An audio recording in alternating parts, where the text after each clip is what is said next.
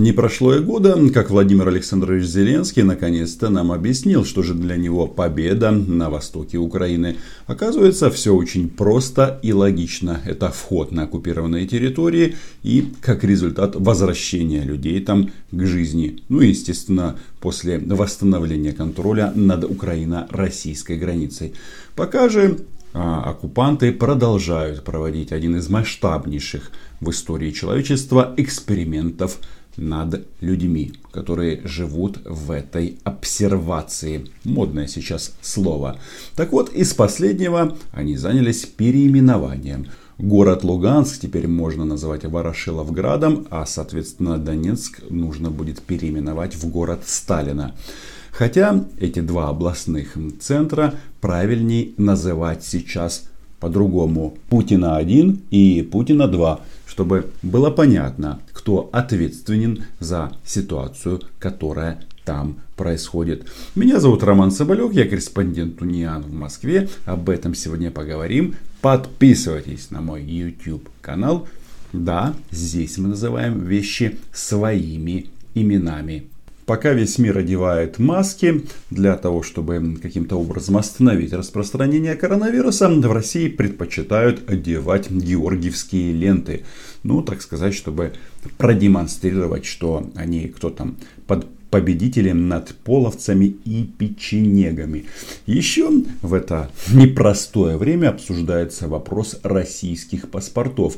И да, недавно я делал видео о том, что им нужно все постсоветское пространство, но нужно признать, что эту Российскую Госдуму немножечко поправили, и окончательная версия э, закона о гражданстве, она звучит таким образом, что российские паспорта а, могут выдаваться иностранцам без отказа их а, от имеющегося гражданства, только в том случае, если они переехали в Россию. А уровень амбиций, конечно, был немножечко другой. Они хотели раздавать их везде, ну в первую очередь людям, которые живут в независимых государствах, которые образовались на осколках СССР. Проект федерального закона о внесении изменений федерального закона о гражданстве Российской Федерации в части упрощения процедуры приема в гражданство Российской Федерации иностранных граждан лиц без гражданства.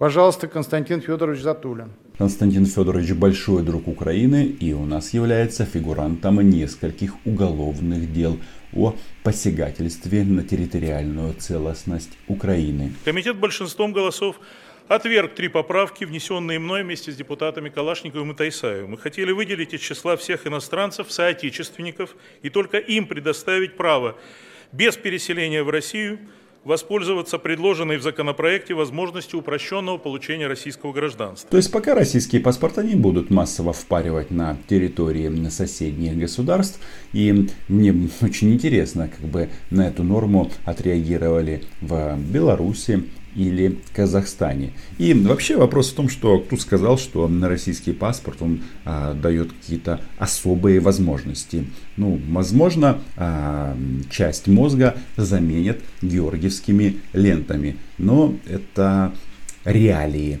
Потому что российское гражданство, российское государство по большому счету в долгу у своего народа за волны миграции и скоропостижный распад СССР в 20 веке, потому что мы обещали это соотечественникам в принятом в 99 году законе о государственной политике в отношении соотечественников. Здесь важна вот эта терминология, потому что по сути соотечественниками а, могут называться все а, люди, которые проживают на постсоветском пространстве. И если на, на эти территории или на части этих территорий приходят русские танки, они всех объявляют этими соотечественниками. Ну а дальше вы все прекрасно знаете. Комендантский час и подвал. Отправить на подвал это а, ну, современность. И самое главное, потому что этот жест позволил бы мобилизовать нашу диаспору, сделать ее по-настоящему третьим после армии и флота настоящим союзником России в мире. Должен вам сказать, что российское государство, оно по сути своих планов не скрывает, и здесь говорят вещи тоже достаточно прямо. А Диаспора должна стать третьим союзником в мире после армии и флота. Но мы прекрасно знаем, что армия и флот нужны для того, чтобы воевать с другими государствами. И нужны они для того, чтобы эти государства уничтожать или каким-то образом делать из них коллег. И теперь вы слышите, что а, третьим понятием в этом а, логическом ряду вписана российская диаспора. И странно, что они, а, людей, которых называют соотечественниками, считают идиотами, потому что их задача уничтожить страны, в которых они сейчас живут. То есть, ну, это как? Заставить человека залезть на сук, взять на русскую пилу и отпилить этот сук. Логики в этом мало, но примеры есть. И э, опять же, оккупированный э, Донбасс для этого является, наверное, таким самым ярким примером. Они э, сами это демонстрируют. Нам не удалось убедить коллег по комитету, и что может быть еще важнее, нам не удалось согласовать с нашими партнерами по исполнительной по законопроектной работе в исполнительной власти такое расширение концепции правительственного законопроекта. Это дело будущего. Перевожу на русский. Из Кремля крикнули, сказали, ребята, вы что, совсем куку? -ку? Вы э, собрались раздавать паспорта в постсоветских государствах? Ну вы что, не знаете, сколько сейчас стоит нефть? Все, российскому величию хана. Теперь э, осталось только гордиться уже завоеванным. Путина 1 и Путина 2. Как вы понимаете, закон этот был э, принят, и теперь люди, которые уже переехали в Российскую Федерацию, могут получить на российский паспорт по упрощенной системе, не отказываясь от гражданства той страны, откуда они вернулись. Вот эти все действия, они, э, так сказать, глобального масштаба, потому что эта норма э, будет касаться всех. Но есть еще один законопроект, который а, приняли в российском парламенте, который ну просто демонстрирует весь ужас того, что они сделали на оккупированных территориях. По сути, Россия унизила Донбасс. А, есть такая фраза, что никто не ставил Донбасс на колени, но вот то, что вы сейчас услышите, оно просто демонстрирует, что сейчас для оккупированных территорий а, встать на колени, это уже будет большой успех. Потому что сейчас, ну, если уж выражаться так образно, эта территория, она лежит, а сверху а, давит оккупационный сапог. Освобождение от уплаты государственной пошлины на прием в гражданство Российская Федерация лиц, проживающих на территориях отдельных районов Донецкой, Луганской, Луганской областей Украины. Доклад Андрея Дмитриевича Козенко. Этот депутат Козенко не настоящий, потому что он тут якобы представляет Крым. Но как можно представлять украинский Крым в российской Госдуме? Ну, тут какой-то оксимирон. И логики в этом нет. И никто, собственно говоря, не признает этих ребят в качестве а, представителей народа. Рассматриваемым законопроектом предлагается дополнить пункт э, 3 статьи 330 333 прим. 35 Налогового кодекса Российской Федерации случаи, при котором государственная пошлина за прием гражданства Российской Федерации не уплачивается. А именно за прием гражданства Российской Федерации граждан Донецкой и Луганской Народной Республик, обратившихся с заявлениями о прием в гражданство Российской Федерации в соответствии с указом президента Российской Федерации – от 24 апреля 2019 года номер 183 об определении в гуманитарных целях категории лиц, имеющих право обратиться с заявлением о приеме гражданства Российской Федерации в упрощенном порядке. Ну, как вы знаете, российское государство, оно все свои преступления объясняет и мотивирует какими-то гуманитарными действиями. Но как он тут высказывается? Всегда же важно определение. Если Володин говорит об отдельных районах Донецкой и Луганской областей, то вот товарищ Козенко уже формулирует по-другому про какие-то народные республики. Товарищ заговорил. А это важно. Это важно для того, чтобы а, украинское руководство в лице Зеленского и компании понимали, что пока он идет а, по своей дороге мира, здесь ну, как бы намерения абсолютно противоположные. И компромисса здесь нет и не будет. Этот законопроект в части отмены указанной пошлины является крайне важным элементом поддержки наших российских соотечественников, проживающих на Донбассе. Опс, опять соотечественники. Ну, то есть э, третий союзник в мире после армии и флота. Я вам говорю, что соотечественниками они могут называть кого угодно для того, чтобы обосновать вторжение и оказавшихся в сложной ситуации, связанной с продолжающейся военной агрессией по отношению к ним со стороны Украины. Хотелось бы, чтобы эти слова слышали в офисе президента Украины Зеленского, потому что эти формулировки, они как бы, ну, явно демонстрируют российские намерения. Они тут все просто перевернули. Это, оказывается, Украина виновата. А вы что, забыли, что Донбасс и Крым вообще-то это и есть Украина? И если эта территория сейчас под российским флагом, то кто на кого напал? Но это можно сказать, что в современных реалиях уже лирика. Давайте-ка услышим самое главное. Почему же они решили отменить пошлину для этих территорий? Пошлину за российский паспорт. С учетом официальных данных о размерах среднемесячной заработной платы 12 тысяч рублей пенсионных выплат в 5 для многих жителей ДНР, ЛНР необходимость уплаты госпошлины, размер которой составляет 3500 рублей, является крайне существенной или непосильной. Вот же оно. Это же итог российской оккупации. Теперь этот регион просто ввергли в такую нищету, что люди не могут а, заплатить, даже если им понадобится этот российский аусвайс, 3,5 тысячи рублей. А знаете, что любопытно? Это же всего лишь 50 евро. Но м, теперь Донбасс эту сумму потянуть не может.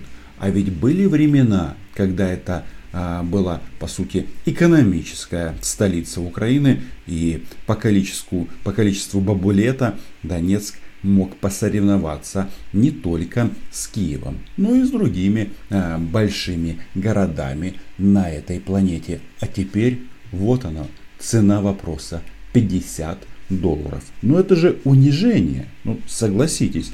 И самое главное, что вот этот вот депутат, так называемый Козенко, когда он выступает э, на трибуне, он даже эти цифры э, преувеличил, так сказать, округлил.